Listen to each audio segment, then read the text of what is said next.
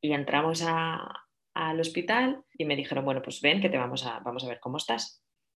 Y sí, sí, tenía las contracciones muy seguidas, pero estaba dilatada de 4 centímetros. Y ahí yo tuve un poco de bajón, porque yo pensé, este, o sea, es todo demasiado intenso para estar de 4 centímetros.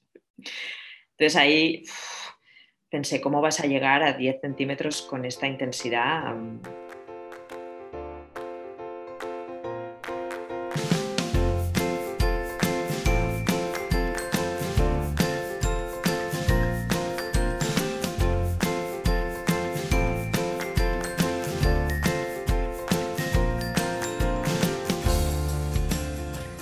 Es Planeta Parto, el podcast en el que hablo con mujeres sobre sus relatos de parto y la manera única en la que dieron a luz a sus bebés.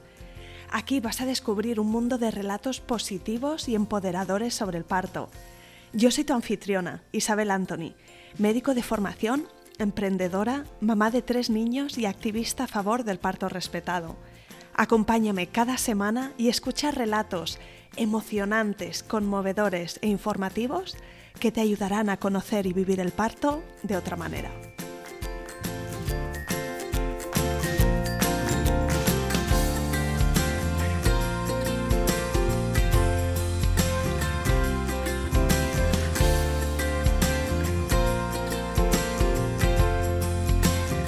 En el episodio de hoy tengo conmigo Ariadna Gaya, que ha tenido a su primer hijo hace muy poco. Ariadna es de Barcelona, pero vive en Estados Unidos y allí fue donde dio a luz a su bebé. Nos cuenta que tenía influencias muy positivas de amigas que habían vivido partos naturales, no intervenidos, experiencias positivas. Y escucharás en este episodio cómo ella se preparó con un curso de hipnoparto, preparó un plan de parto y finalmente tuvo una experiencia tan rápida y salvaje que casi no le dio tiempo a nada más que estar en el aquí y ahora. El relato de Ariadna es todo un testimonio de fuerza, confianza y amor y estoy segura de que te va a encantar. Vamos a ello.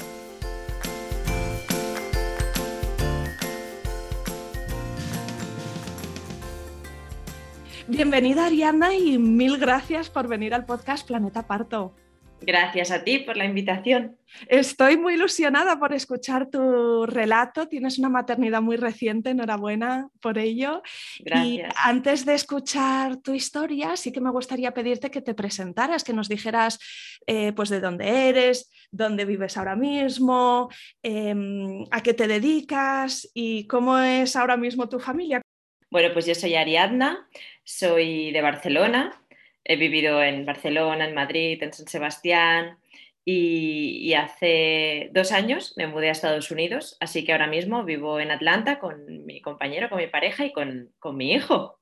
Qué raro suena esto de decir mi hijo, todavía me suena raro. Y, bueno, yo me dedico al mundo de la interpretación, soy actriz, soy locutora, soy dobladora y nada, y ahora soy mamá. Ahora eres mamá también de finales de septiembre, así que acabas de entrar en esta nueva etapa de la vida. Y quiero remontarme un tiempo atrás. Tú me dirás cuánto tiempo hace que tú sentías que querías ser madre o si fue una cosa que vino por sorpresa, si siempre has sido muy niñera, si tenías muy claro que, que queríais tener hijos. Cuéntame, ¿cómo empezó el camino?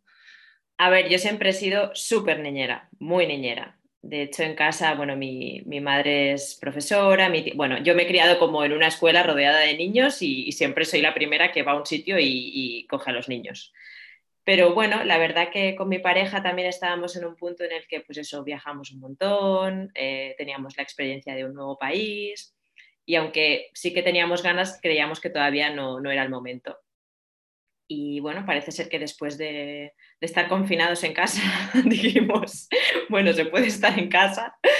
Y, bueno, y decidimos buscar el embarazo.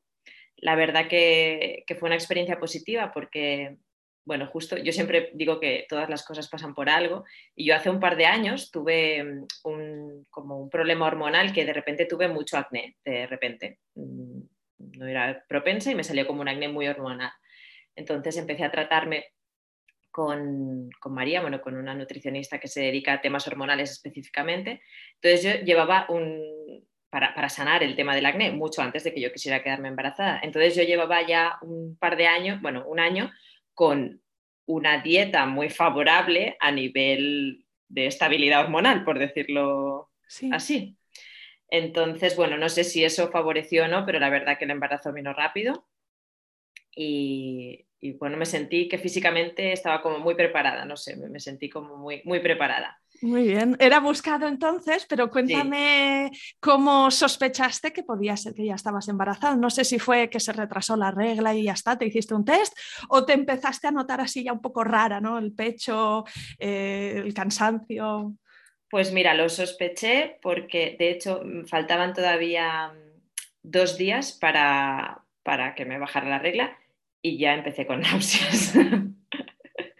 Entonces, eh, recuerdo que era un día que era un sábado y preparamos un cocido. Y después por la tarde me empecé a sentir súper mal y yo digo, ¿será el cocido o no? Porque claro, nos habíamos metido una comilona y, dije, le dije a mi, a mi pareja, tengo como náuseas, y él ya se puso, ¿puedes estar embarazada? Digo, bueno, lo sé, quedan dos días todavía para que, para que sea más o menos cuando me tiene que, venir la regla.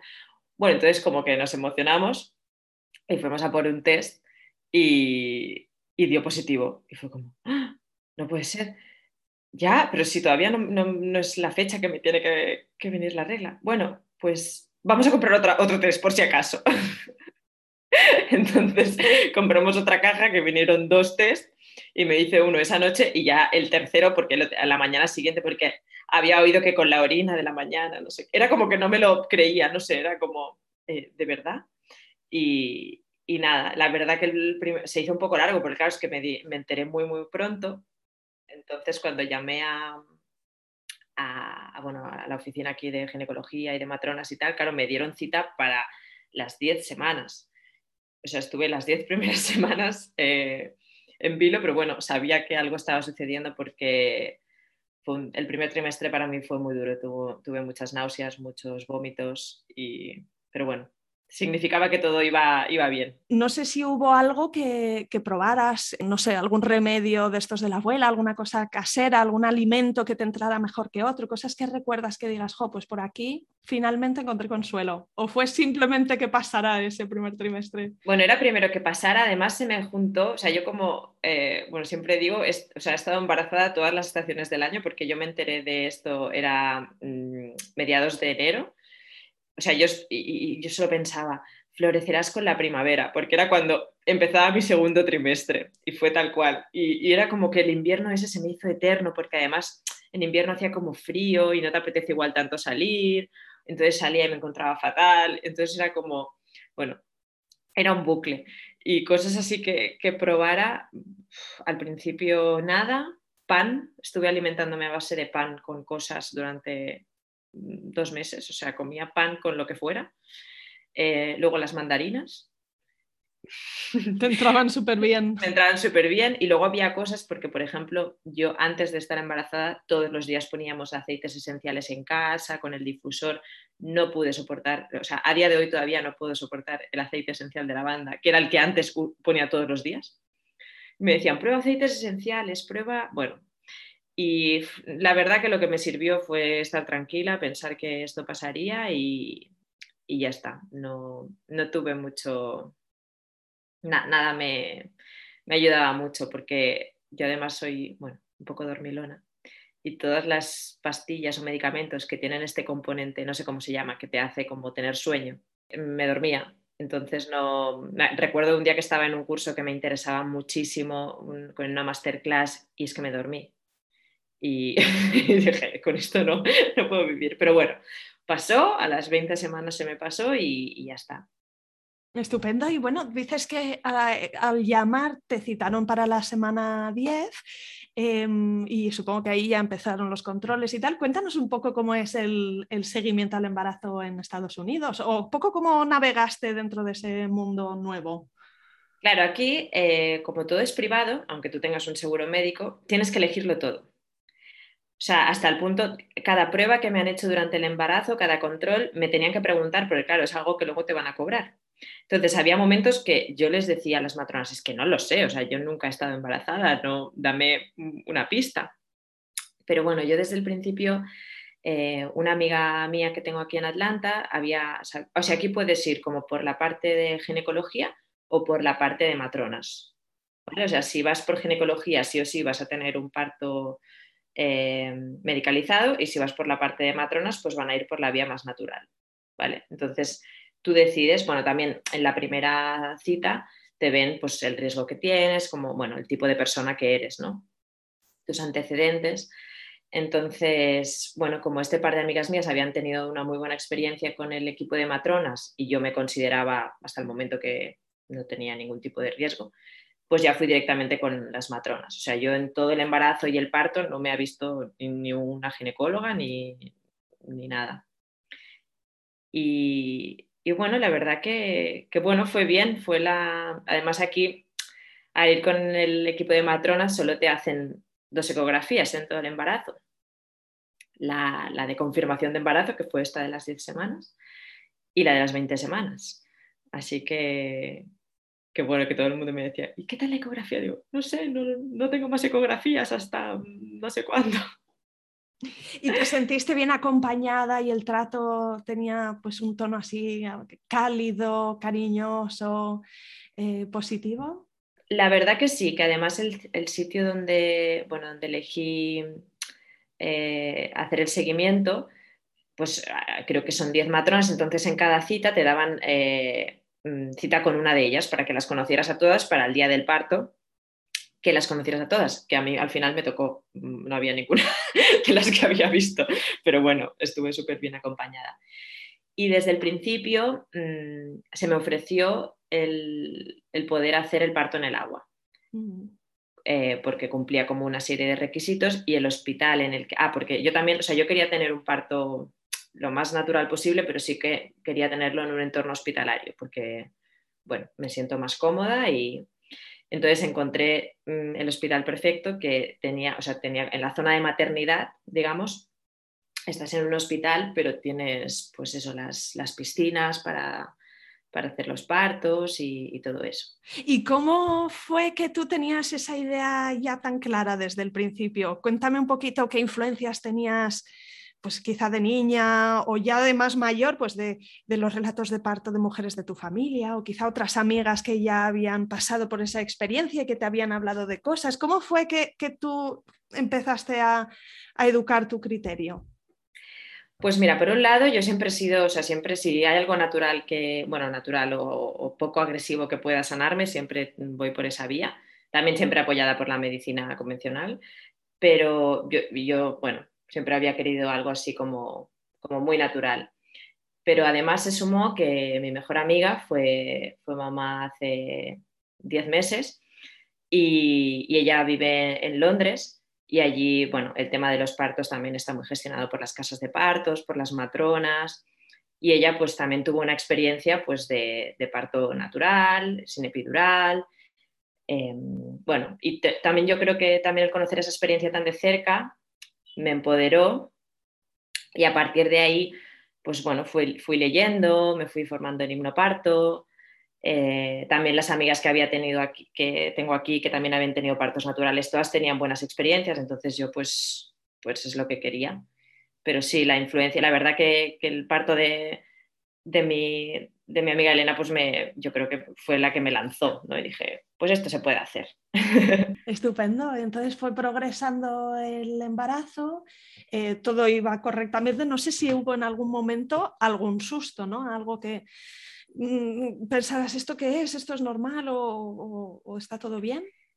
Mira, yo cuando, y, y siempre lo digo, el primer trimestre, que es como el trimestre oculto, porque es como que igual todavía no lo cuentas. Es cuando en mi caso, cuando me encontré peor. Eh, cuando vas a, la calle y la gente no sabe que estás embarazada, nadie te da mimos, nadie te... Todo lo que te pasa es normal. O sea, te duele la cabeza, es normal. Eh, tienes náuseas, es normal. Tienes sueño, es normal. Eh, tienes dolores de regla, es normal. yo, o sea, me, me volvía loca porque decía, mm, para mí, yo digo, cuando creo que las mujeres deberían estar más acompañadas es en el primer trimestre, porque tienes tantas dudas, no tienes controles prácticamente en el primer trimestre. No sé en España, pero no creo que haya, porque bueno, hasta a partir de las 12 semanas es como que ya mm, se toma más en serio el embarazo. Entonces, yo recuerdo aquellos, esas primeras semanas como de, ¿esto es normal? Mm, no es normal. Y a ver, yo pues también me pude apoyar pues, en mi hermana, que también tenía un embarazo reciente, y yo llamaba, oye, ¿me está pasando esto? ¿Es normal? Sí, bueno, no sé si es normal, a mí también me pasó, o apoyarte un poco de tu tribu, pero, pero para mí fue eso, el primer trimestre el de más incertidumbre. Y es el, único susto que tuve, es el de las náuseas, pero bueno, susto que me lo llevé yo, que no me esperaba que, que iban a ser tan duras. Pero no, por lo demás he tenido un embarazo muy bueno. Qué bien, luego se te pasó eso y bueno, el segundo trimestre suele ser uno estupendo, ¿no? Porque estás ahí en el punto dulce de que se te ha pasado el malestar del primer trimestre, pero es antes de el tercero en el que ya estás enorme y llega normalmente a final del embarazo llega ya esa sensación como de mi cuerpo no puede más con este peso, voy a explotar, quiero parir ya. Así es. Y si te toca el verano mm, caluroso, como es aquí en Atlanta hace muchísimo calor y me tocó pues julio, agosto y septiembre. ¿Tú tenías claro que ibas a parir en el hospital? ¿Tenías un equipo de matronas y el embarazo no era de riesgo? ¿Iba todo bien? Mira, yo la verdad es que me encontré, a ver, obviamente estaba más pesada, pues me echaba siestas cuando podía todas horas, pero hasta las 30 y, hasta las 35 semanas que me fui de vacaciones yo estaba, iba a la playa, me ponía a nadar en la piscina de aquí de la comunidad, me ponía a nadar, la gente alucinaba. Eh, incluso me, subí, una tabla de paddleboard en, en nada, estaba de 36 semanas, estaba súper bien. Pero es verdad que a partir de la semana 37 es que me pesaba, notaba la cabeza súper encajada y, caminaba y era como, ay, es que se me va a caer, o sea, mm, se me va a caer. Y, y, es verdad que durante el embarazo, cuando bueno, me formé para, con Carmen de parto positivo para, para el parto, ella nos preguntó una vez, ¿cuál es tu, cuál es tu temor en el embarazo? ¿O, tienes miedo al parto? ¿A qué tienes miedo? Y yo durante el embarazo tenía un run run que era como llegar a término. Estaba como. Mm, si tenía un run run era ese. Quería que mi embarazo llegara a término. Era como un miedo que yo tenía. Y, tenía un mantra que, bueno, que Carmen nos, ofreció, que era mi bebé sabe cómo y cuándo nacer. Entonces, todos los días me, repetía eso y la verdad que, que, cuando llegué a la semana 37 que estaba a término fue como, es como que me, me liberé. Y en ese momento eh, de la semana 37 a la semana 38 y media, 39, empecé a tener como muchos indicios de parto. Perdí el tapón mucoso, tenía contracciones irregulares, pero y yo decía, uff, yo no llego, a no llego a las 40 semanas seguro, porque iba todo... Y, y nada, a las 38 y poco se paró todo y al final di a luz a las 40 semanas y 3 días. Vaya, se paró mm, como que eso, esos pródromos que tenías dejaron de... ¿Le, das alguna explicación? No sé si pasó algo en tu vida que tenías que estar como más pendiente y entonces quizá tu cuerpo se ajustara a eso. Pues mira, la verdad es que que no tengo ni idea, también lo había pensado esto que estás diciendo, porque durante, bueno, mi pareja viaja mucho por trabajo y hasta la semana 35 estuvo viajando mucho, yo estaba sola, aquí no tenemos familia, bueno, tenemos amigos, pero estaban las fronteras cerradas, mi familia no podía venir, no podía venir nadie. Entonces sí que era ver, muchas noches cuando estaba sola en casa pensaba, bueno, te vas a llamar a esta persona si te pones de parto, tal, bueno. Y es verdad que, que ya luego cuando él ya se quedó en casa y ya no viajó más, como que yo ya me relajé y, fue eso cuando dijo, venga, semana 37, te puedes activar. Y luego yo creo que me entró como el querer disfrutar de, o sea, aunque tenía muchas ganas de que llegara el bebé, es como que también quería disfrutar de mí, de mi pareja, de, mi, ¿no? de, este momento en el que se iba a acabar, ¿no? el estar siempre, siempre los dos solos. Y, y había muchos momentos en los que pues íbamos a cenar y de repente me caían lágrimas es que no sé cuándo volveremos a tener una cena los dos. O, se aventaban el, el chute hormonal más, más como el cambio. Entonces, igual eso hizo que, que se frenara todo un poco. Que tuvieras la oportunidad de disfrutar el embarazo en pareja, aunque fuera unos días. Sí. bien, sí, sí. Pero bueno, fui a una quiropráctica a hacer mis sesiones de quiropráctica, nada, iba a clases de yoga, que estaba de 40 semanas y las chicas que estaban de 20 me miraban y me decían, bueno, no estás esperanza porque mm, se, está, se puede estar muy bien hasta las 40 semanas. Digo, sí, pero ya quiero que, que salga. Sí, eso también pasa, ¿verdad? Cuando como te haces una idea quizá de que van a hacer en la semana 38 por la razón que sea y luego no nace hasta la 40, es como que cada día estás un poco ahí, no inicias nada nuevo porque quizá va a ser hoy y entonces se te hace eterno. Sí. Y yo la verdad que el, día que me puse de parto, o sea, yo no quería llegar a la semana 41 porque sabía que en la semana 41 iba a empezar a tener muchos O sea, a partir de la semana 41 a mí me habían agendado cada dos días ecografías, em, test de estrés fetal y como había tenido un embarazo tan fuera de todo eso, tenía como miedo a ese momento. Y si me inducían, no podía tener el parto en el agua que yo quería. Entonces ya a partir de la semana 40 dije, tienes una semana, que ya ves que yo no tampoco podía hacer nada. Pero lo cierto es que, bueno, nosotros conocemos a, un doctor que utiliza la medicina china y hace acupuntura. Y cuando yo estaba en el tercer trimestre, pero al principio me dijo, bueno, tú cuando, cuando hayas pasado ya término y tal, si quieres ven un día y yo puedo ayudarte un poco, me dijo. Total, que a las 40 semanas y tres días mm, le llamé y le dije, bueno, yo creo que si puedes ayudarme. Y bueno, me, hizo una sesión de acupuntura y me dijo, esto a veces que hay mujeres que se ponen de parto en dos días o empiezas con contracciones o, o igual no, igual tienes que volver porque esto no ha funcionado. Y a las dos horas rompí aguas. Que fue ese el primer signo de que se iniciaba el parto, ¿no? Ese que es el que, el que resulta más sorprendente, porque cuando todavía no tienes contracciones y de pronto, ¡paf! ¿Se te rompieron de forma abundante o fue una fisura? No, estábamos en casa, habíamos comido y, y me agaché a coger una cosa que se me había caído al suelo y dije, uy, pis, no pis, porque no era muy, no, salió todo de golpe. Entonces durante 10 minutos estuve por toda la casa como, como un perrito ahí que va haciendo pis, que va soltando. Y, ahí, ahí empezó todo. ¿Y tú sabías, si, bueno, qué querías hacer? Em, ¿Querías pasar la primera parte del parto en casa hasta que la cosa se animara? O no sé si en Estados Unidos y concretamente con el equipo, las instrucciones eran en cuanto te pongas de parto, ven al hospital enseguida y te miramos. Mm, ¿Cómo, cómo fue? Bueno, ahí fue como la primera, yo que estaba súper preparada, tenía el birth plan con todas las opciones. Si toca cesárea, si toca mm, parto con epidural, si toca parto, bueno, también tenía un plan de preparto en casa que habíamos preparado con mi pareja. Teníamos una serie de fases que si nosotros queríamos estar en casa el máximo de tiempo posible y yo me había imaginado, tenemos una habitación muy grande y me había imaginado, había hecho como un rinconcito con todas las cosas que iba a necesitar para, esa fase y tal. Bueno, y ahí vino la primera dosis de, realidad, que fue que, bueno, yo rompí aguas y era como, vale, ahora es el momento de irte a la ducha, porque todas mis amigas en el curso me habían dicho, seguramente cuando rompes aguas, tranquila, o sea, hay tiempo, Puede ir para el rato, vaya. Eso es, échate una siesta, come algo, date un paseo. Entonces, como, ay, he roto aguas, venga. Pues, y mi pareja me preparó un baño. Bueno, pues a los 10 minutos de romper aguas empecé a tener contracciones. Y yo, uy, mm, esto es una contracción. Bueno, tal. Uy, otra contracción. Uy, total, que teníamos una aplicación en el móvil que, para contar contracciones. Porque la regla que nosotros teníamos era que podíamos ir al hospital cuando hubiéramos estado dos horas con contracciones de un minuto cada tres minutos. Y, entonces teníamos la aplicación esta y mi pareja iba dándole al start y al stop para calcular.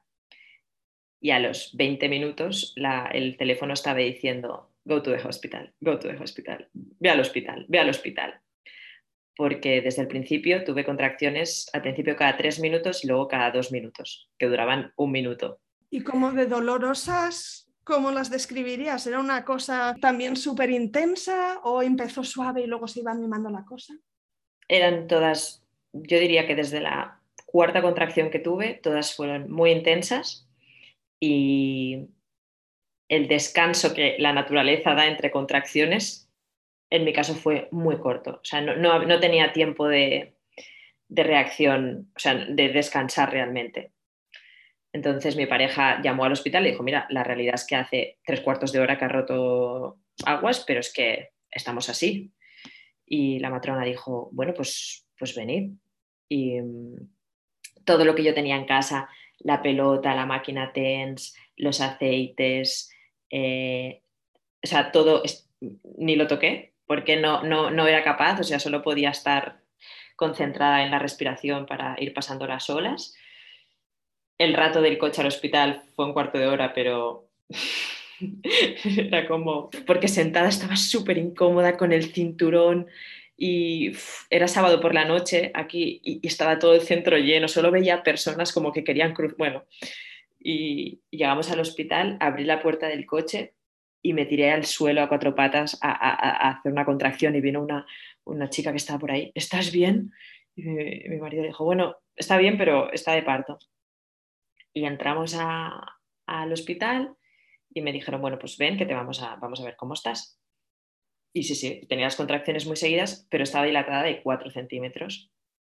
Y ahí yo tuve un poco de bajón, porque yo pensé, este, o sea, es todo demasiado intenso para estar de 4 centímetros. Entonces ahí pensé, ¿cómo vas a llegar a 10 centímetros con esta intensidad? Cuando te dicen una cifra de centímetros y entonces haces el cálculo mental, dices, mm, vale, si lo que llevo me ha llevado hasta aquí y tengo que llegar todavía hasta allá, no sé si voy a poder.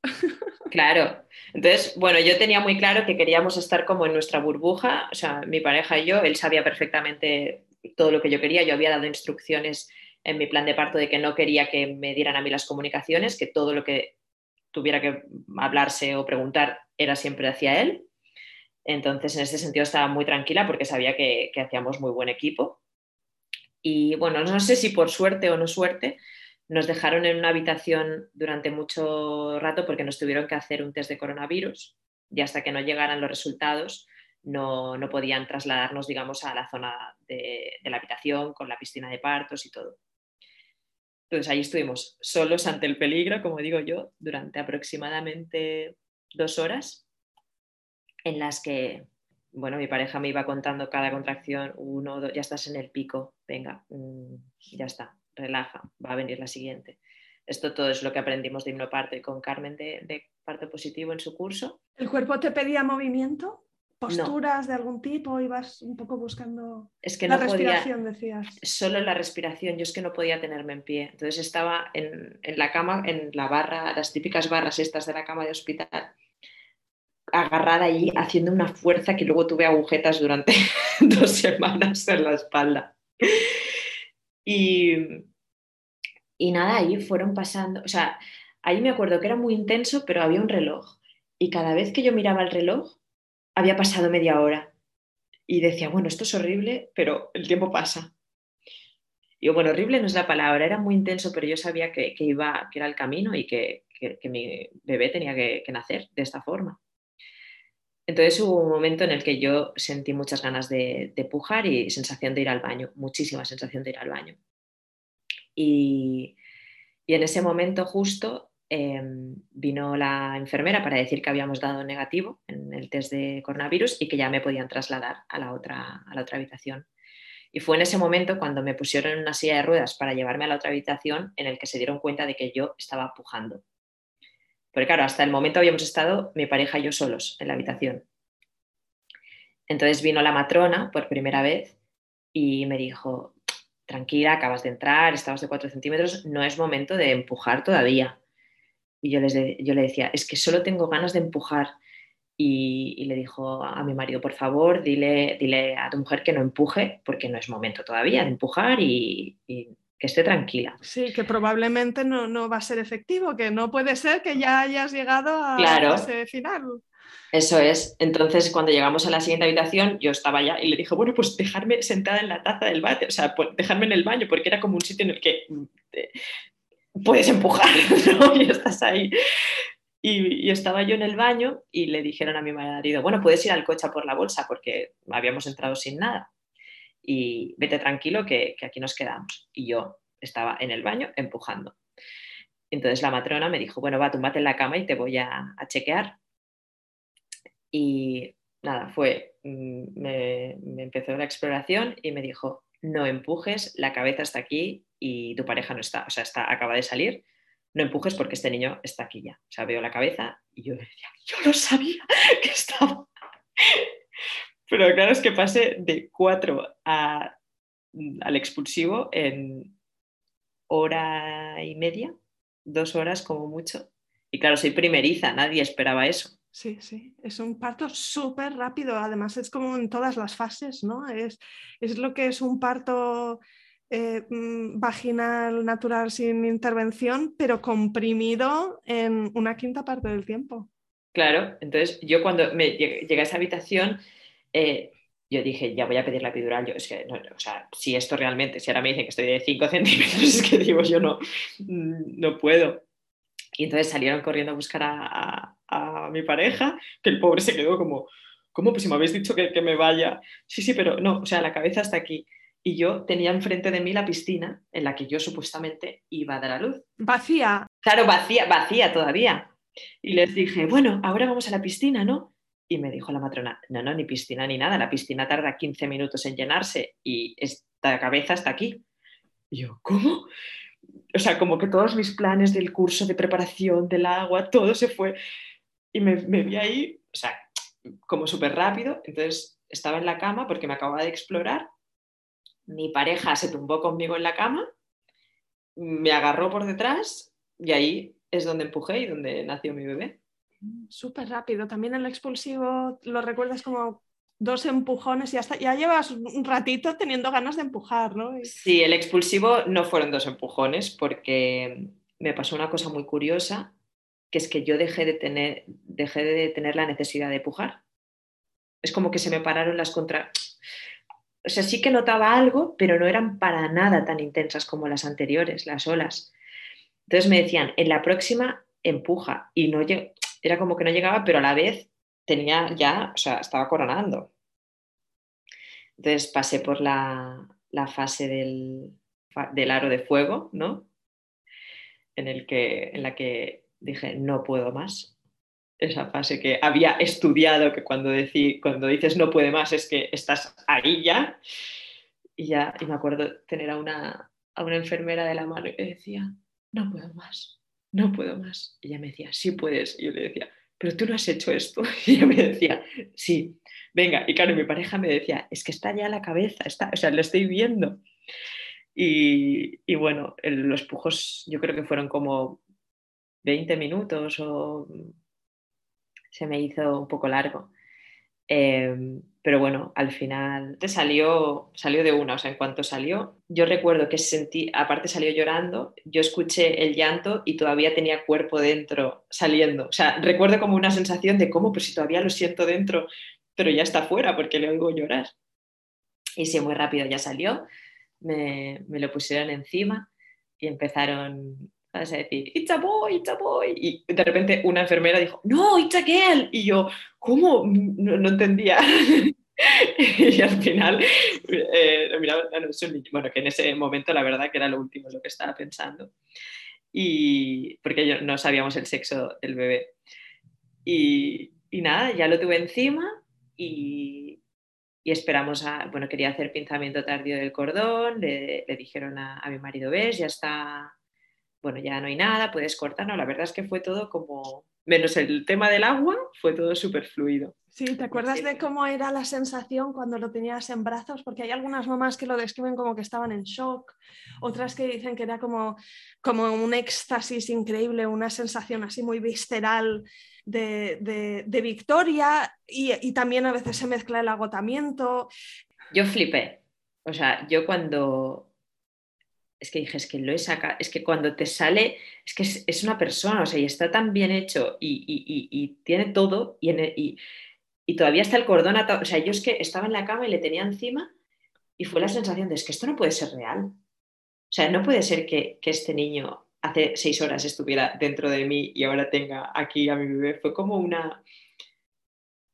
Es que no sé cómo explicarte, o sea, eh, le tenía encima pero ¿cómo, ¿cómo he podido, o sea, la naturaleza, esto, ¿cómo es posible?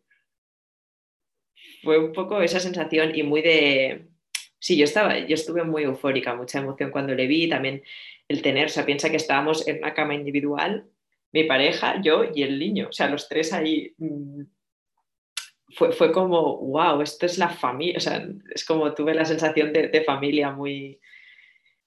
Y luego, bueno, luego tenía el, expulsivo de la placenta, que era algo que también no sabía, siempre, no sé, pensaba, ¿eso qué es? ¿Es otro parto o qué es?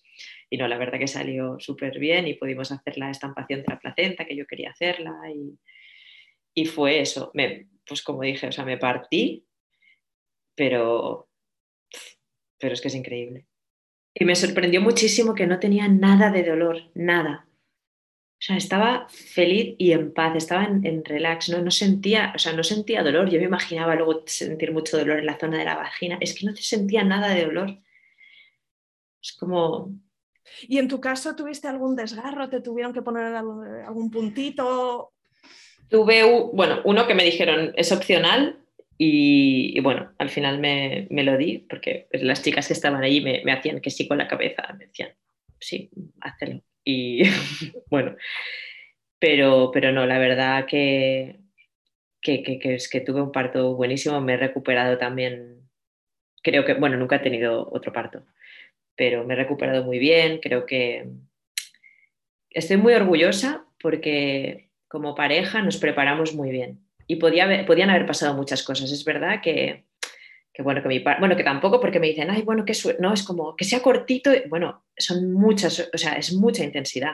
Es que era, es como, mm, es verdad que fue corto, pero fue muchísima intensidad y yo a día de hoy siento, a ver, estoy contenta porque al final es lo que a mí me ha tocado y lo he hecho, pero yo siento envidia de, las mujeres que tienen fotografías en el hospital ingresando, eh, tal, entre contracciones. O sea, es que no, yo desde que salí de casa hasta que parí no sabía si había pasado una hora o diez, porque es que no, no me había llevado snack. Bueno, tenía como todo un montaje que es que no, pude hacer nada más que, que, estar en el... O sea, es la experiencia más brutal de la aquí y la hora que he vivido en mi vida, porque es que no tenía ni, ni un segundo para pensar en otra cosa. Entonces, bueno, fue mi experiencia, para mí fue la mejor porque es la que me tocó y mi bebé está sano y yo estoy sana. Pero bueno, que no sé, mm, que a cada una le toca lo suyo y que no es porque sea corto es mejor y bueno, todo tiene sus pros y sus contras, ¿no? En tu opinión, claro, tú hiciste preparación al parto y también tenías un plan de parto y tenías una imagen concreta, ¿no? De cómo querías que fuera y tomaste, eh, al hacer supongo, la selección del equipo y del hospital en el que ibas a parir, pues ahí ya también investigaste, em, pero mencionabas también un punto de, que tuve suerte, pero en tu opinión, esta es la pregunta, para tener un buen parto, ¿cuánta parte es de buena suerte y cuánta parte es de buena preparación? Como en la vida, ¿no? O sea, al final la información es poder. Y, yo siempre digo que la suerte yo creo que existe, pero hay que estar preparado para el golpe de suerte. ¿no? Si yo hubiera estado, hubiera tenido este parto y no me hubiera preparado de nada, yo no hubiera sabido cuáles eran las fases del parto y me hubiera agobiado y hubiera dicho, esto es insostenible. En cambio, yo veía muy bien, sabía que todas las contracciones tienen un pico, que son olas, sabía bien que cuando empiezas a pujar la cosa está cerca, sabía, o sea, mm, tenía como una serie de pautas había aprendido a cómo respirar para gestionar eso. O sea, yo al final mi mensaje es, la información es poder y en mi caso a mí me dio mucha tranquilidad estar informada, muchísima. Y, el haber estado durante los meses anteriores preparándome me ayudaba a visualizar muchos momentos. Y eso también me, me, ayudó. Y por, sí, que es algo que por ejemplo, igual no, le dediqué o, no, me, no, me, salía, no me nacía tanto hacer con el tema de la lactancia. Y han sido mm, cosas completamente distintas. Ahora, si tuviera otro hijo, me, también me centraría mucho en el tema de la lactancia, porque creo que así como estaba muy, muy preparada para, para el parto, no lo estaba tanto para la lactancia. Mm, la lactancia también es un mundo muy profundo. Mm. Sí. ¿Te admiró, Ariana, de alguna manera tu forma de gestionar las circunstancias de tu parto? Porque eh, tenías la vista puesta en tener un parto natural y es lo que tuviste, pero aún así no fue exactamente como te lo imaginabas, ¿no? Entonces, em, ¿qué te sorprendió de ti misma o qué descubriste o qué reafirmaste eh, con respecto a tus capacidades? Bueno, lo primero, mm, estuve súper orgullosa de haber elegido mi compañero de parto, que en este caso fue también el padre del niño, que podría no haber sido, pero creo que es una pieza fundamental elegir bien mm, a tu compañero o compañera y prepararos los dos, porque yo lo digo, o sea, yo no hubiera podido, bueno, no lo sé porque no, no, lo, he, pasado, pero estoy segura que no, hubiera sido de la misma forma sin, sin el equipo que formamos. Eso es lo primero. O sea, estuve súper orgullosa de decir, bien, lo hemos hecho como equipo, nos hemos preparado y este es el resultado. Y luego eh, él es el, estar en el aquí y en el ahora, que es lo único que, que yo creo que, me salvó. Y me, es que, y me daba, era como extraño porque me daba mucha fuerza con cada ola, cuando la superaba y había sido tan intensa, me daba mucha fuerza para superar la siguiente. Decías que esto es que eso ya no es nada. No sé, era como, me sentí súper empoderada, muy empoderada. Y bueno, no habéis podido presentar a vuestro bebé a las familias todavía, ¿verdad? No sé si tu pareja es de allí o es de aquí, pero justo ahora han abierto otra vez las fronteras y no sé si eh, vais, a, tener un pues poquito de ayuda. Hoy es un gran día porque ayer abrieron las fronteras y en seis horas llegan mis padres. Así que, hoy es un gran día. Me he despertado con, he dicho, venga, hoy tengo la entrevista con el podcast y luego van a venir mis padres que no les veo desde, eh, ha sido el embarazo fantasma porque hemos estado solos aquí en Estados Unidos. Y, hoy es un gran día, pues eso, porque van a llegar, van a, bueno, aunque todos ya conocen al niño por FaceTime y, bueno, y estas cosas, pero, pero sí, tengo muchas ganas. y para tus padres no es el primer nietecito, así que van a venir con la mochila cargada de experiencia, ¿verdad? Sí, sí, sí, sí, tengo, tengo muchas ganas y también de ver a ver cómo reacciona. Bueno, no sé, es siempre un momento súper bonito de, la familia, ¿no? De, llegar un, nuevo miembro y, bueno, con un poco de suerte en Navidad pues podremos viajar y ya todo el mundo le va a conocer igual el niño flipa un poco porque está aquí solo con nosotros. Sí, está muy acostumbrado al petit comité. Y dirá, mm, ¿esto qué es? Genial. Pues muchas gracias, Arianda, por compartir tu relato. He disfrutado un montón escuchándote. Muchas gracias. Ha sido. Se me pone la piel de gallina todavía, ¿no? Porque estás como muy reciente y a la vez hay como lagunas, pero lo recuerdas todo súper bien. Y, y nada, que es una experiencia maravillosa y que, que, al final yo creo que te toque lo que te toque, pues hay que aceptarlo y, abrazarlo y ya está.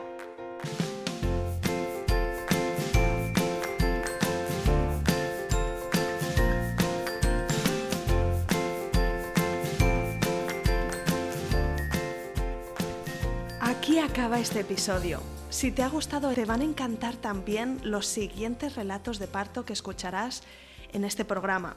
Como siempre, te animo a suscribirte en Spotify, iTunes, Evox o Google Podcast, porque es la mejor forma de no perderte nada. Ah, y si conoces alguna futura mamá que pueda disfrutar de este programa, no dudes en recomendárselo. De verdad me ayudas un montón cada vez que lo compartes. Mil gracias.